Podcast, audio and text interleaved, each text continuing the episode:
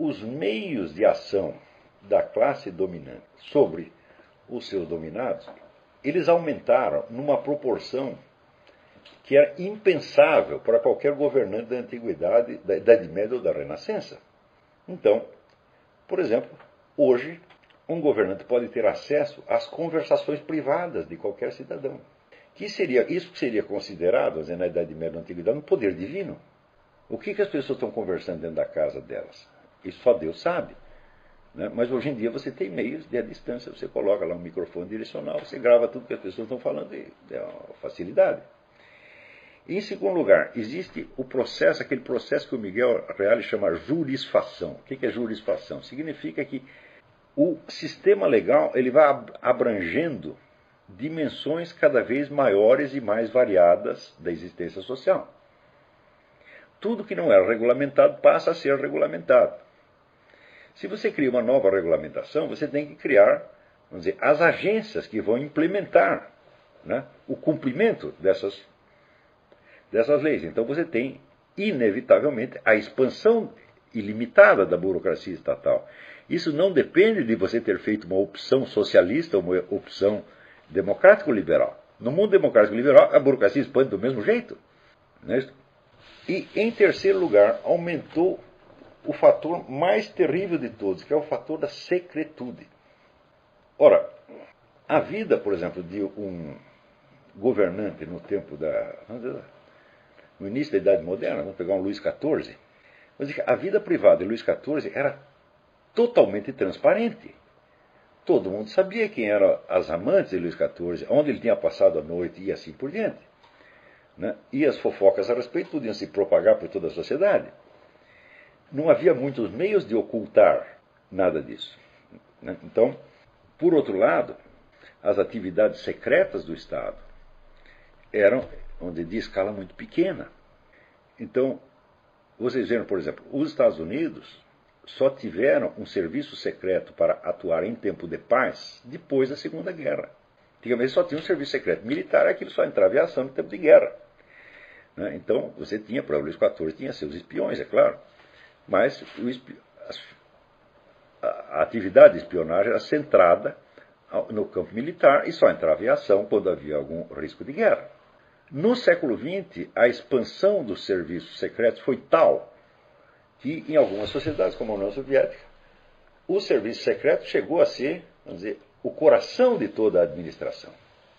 A KGB, por exemplo, a KGB fazia atividade de espionar, não, a KGB controlava tudo, controlava a atividade bancária, controlava a educação, controlava o movimento editorial, eh, controlava o que se fazia nos, nos, consultórios psiquiátricos, etc, etc. Então, você teve, pela primeira vez na história, você teve um governo secreto. Quer dizer, o governo que sabe tudo e onde você não pode saber de nada. Por exemplo, a quantidade de informações que foi armazenada na KGB pode ser avaliada por um dado que nos é fornecido, vamos dizer, pelo Mitrokin.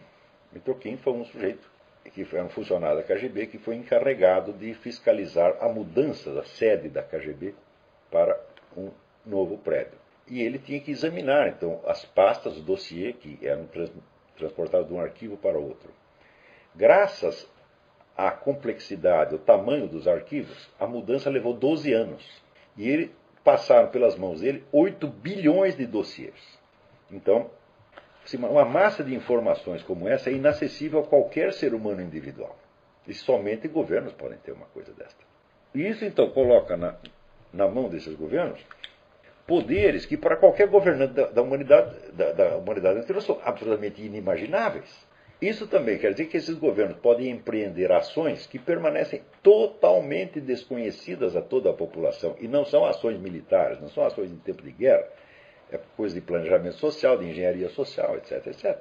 Por exemplo, você pode, um governo pode planejar uma modificação de comportamento que vai abranger todos os membros da sociedade, sem exceção, sem que nenhum deles saiba que essa ação está sendo empreendida no momento. De modo que, na medida que as coisas vão modificando, as pessoas aceitam essas modificações de comportamento como se fossem coisas naturais. Ou como se fosse a vontade dos céus, quando por trás você tem uma ação humana muito bem planejada e racionalmente executada. Esta possibilidade nunca existiu Tá certo? Então, quando você diz que houve dizer, a posição na sociedade moderna, a posição do indivíduo não é pré-determinada e que a desigualdade deixou de ser um destino, né, eu acho que isso aqui é uma inversão exata da realidade. Porque este, dizer, este fator que é, é dizer, o aumento da importância e volume do elemento secreto no governo e na sociedade, simplesmente não faz parte do repertório dos assuntos acadêmicos que é discutido nem pelo pessoal, pelos intelectuais esquerdistas e nem pelos liberais democratas. Isso se tornou, de certo modo, um tabu. E foi feito para ser um tabu. É mesmo porque estas entidades incumbidas dizer, de administrar toda a sociedade por meio de operações discretas ou secretas, elas têm influência tremenda nas universidades. Então, quer dizer, eles delimitam o que se pode discutir ali e simplesmente ninguém se lembra de fazer as perguntas contrárias. Curiosamente, lendo, por exemplo, aqui o nosso amigo José Guilherme Melchior, eu noto o seguinte, que o José Guilherme Melchior leu muito, ele está muito bem informado, todos os autores. Só que é o seguinte, ele só lia autores que tinham prestígio acadêmico. Ou seja, um prestígio acadêmico já formado. Isso é importante. Né? O prestígio acadêmico leva 30, 40 anos para se formar.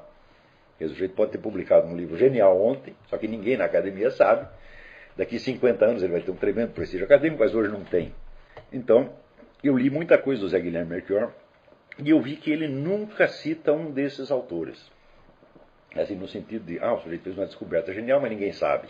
Ele só comenta os autores que já têm um prestígio acadêmico consolidado. E isso dá a ele um tremendo senso de segurança, porque ele sempre está falando de algo que será confirmado pelo consenso dos seus pares. Inclusive aconteceu, mas eu estava comentando agora mesmo, um famoso debate entre ele e o embaixador Mário Vieira de Mello, e na qual o Mário Vieira de Mello cita o Eric Fögelin. Eric Fögelin, na época, era um obscuro professor da Universidade de Louisiana, que está fora aí da, da, Ivy League, fora do circuito das grandes universidades, e que tinha publicado né, a obra mais original de filosofia da história dos últimos 100 anos, que é Ordem e História. Só que não era uma figura ainda conhecida no meio acadêmico. E, o, o então, reclama do Mário Vieira diz: Ah, você vem aqui citar um autor menor. Não é isso? É claro que Eric Wegener não é um autor menor, é provavelmente o maior de todos, mas não tinha ainda o prestígio acadêmico. Hoje tem, mas na época não tinha. Então você vê que a confiança que o Zé Guilherme, como outros inúmeros intelectuais, tem dizer, no prestígio acadêmico como um, vamos dizer, um seletor qualificado do que é importante e do que não é importante, o leva a ignorar continentes inteiros do assunto que ele está estudando. Eu digo, como você pode falar, vamos dizer, das mudanças fundamentais do século XX? Quer dizer, aonde que a vida das pessoas foi realmente modificada? Tá? Então você lembra a ciência, você lembra a técnica, você lembra a igualdade econômica, você lembra a indústria, etc, etc. Você não lembra, vamos dizer, do fator secretude que é a diferença maior, maior, maior que tem entre o século XX e tudo o que aconteceu antes. Quando a gente vê um fenômeno do tamanho da KGB, por exemplo, a KGB foi a maior organização de qualquer tipo que já existiu. Tem 500 mil funcionários só dentro da Rússia mais 5 milhões de colaboradores pelo mundo, 5 milhões no mínimo. Eu digo, não houve nenhuma organização deste tamanho no mundo. Então, tudo aquilo que acontece pela primeira vez e sem termos de comparação com o que aconteceu antes, então é uma diferença específica de uma determinada época. Além disso, a expansão dizer, das atividades desses serviços secretos para muito além, do, mas infinitamente além do campo que se considera espionagem. Para o cidadão comum, desinformado, se fala em KGB, CIA, pensa sobretudo em espionagem, uma coisa assim, tipo James Bond, está falando, mas, mas espionagem é 1% das atividades de uma entidade dessa. Por exemplo, você não pode explicar nada, nada, nada do movimento das ideias na Europa sem o recurso à KGB que praticamente todos os movimentos culturais sempre tiveram o dedo da KGB por trás. Hoje você tem acesso a isso. Sabe quantos né, congressos culturais, quantas editoras, quantas publicações, quantas universidades, quantas modas culturais não vieram por exigência financiadas pela KGB. Então hoje entendemos que nós imaginamos a história das ideias, o movimento das ideias entre os grandes intelectuais como sendo uma, uma conversa criativa entre pessoas que raciocinam livremente, né? não, não, é nada, não é nada disso. Quer dizer, como podemos entender algo da sociedade moderna sem isto aqui? Quando começamos a levar isso em conta, nós vemos que a distância entre as camadas dominantes e os dominados, mesmo nas democracias, aumentou dizer, de uma maneira que seria impensável para todos os governantes da antiguidade. Ou seja, o homem poderoso está colocado em relação ao cidadão comum a uma distância quase divina. Ele é inacessível, tem uma nuvem de invisibilidade em torno dele. Eu me lembro, por exemplo, que numa das reuniões do grupo Bilderberg, o David Rockefeller, dirigindo aos jornalistas presentes, ele agradeceu, falou: temos que aqui agradecer à imprensa por durante 40 anos ter mantido silêncio sobre as nossas atividades. 40 anos. Claro que nem tudo, vamos dizer, o segredo não foi perfeito. Houve muitas pessoas que escreveram livros, que fizeram conferências, etc, etc. Mas nada disso saiu na grande mídia. Se você procurar livros sobre a atividade desse movimento globalista, você vai encontrar centenas ou milhares. Ou seja, o segredo não foi perfeito. Então, nos círculos intelectuais, tinha muita gente que estava informada do que estava acontecendo, mas não chegava até o povo. Então, vamos dizer, a divulgação daquilo não chegava a oferecer perigo ou, ou incomodidade para eles. Quantas empresas jornalísticas estavam ali representadas? Digamos umas 50. Durante 50 anos eles têm um consenso de não tocar em certos assuntos. Eu acho que, por exemplo, a primeira vez que a expressão Bilderberg apareceu na, na mídia foi o quê? Cinco ou seis anos atrás. Quando já não era nem mais necessário manter o segredo. Na verdade, não se trata nem de segredo, se trata apenas de um coeficiente, de um controle da divulgação. A divulgação não pode passar de certo ponto. Vocês mesmo aí no Brasil viram os 16 anos de silêncio em torno do Foro de São Paulo. Né? Quer dizer, a possibilidade de você controlar a informação, de você liga a luz ou desliga a luz, você torna a controle do visível e do invisível. Digo, isto nunca existiu na antiguidade nem na Idade Média. Luís XIV não podia impedir que ninguém soubesse do que quer que fosse. E nem, nem imaginava uma coisa dessa. Átila, Uno, não podia fazer isso.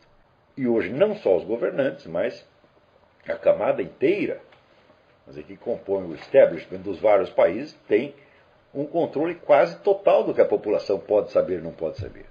Então, isso significa que as vidas de milhões de pessoas são decididas por fatores que permanecem não só desconhecidos, mas que permanecem invisíveis. Invisíveis e até inverossímeis. Então, quantas pessoas estão hoje habilitadas né, a discutir a participação dessas, desses elementos secretos na criação da cultura, na condução da vida social, etc, etc. É um número ínfimo de pessoas. Então, é o mesmo que dizer, o conhecimento dos fatores reais que determinam o curso da vida nesta ou naquela sociedade se tornou proibitivo. Não que alguém tenha baixado um decreto que proíbe, mas, na prática, a coisa é montada de tal maneira que ninguém vai ter acesso.